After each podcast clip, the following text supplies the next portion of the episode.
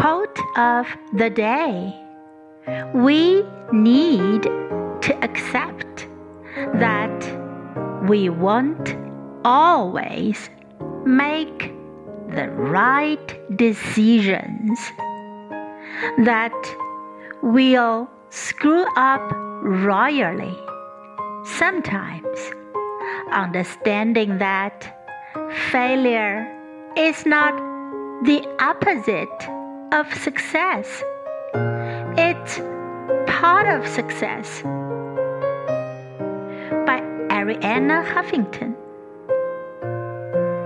We need to accept that we won't always make the right decisions, that we'll screw up royally sometimes, understanding that failure is not the opposite of success, it's part of success.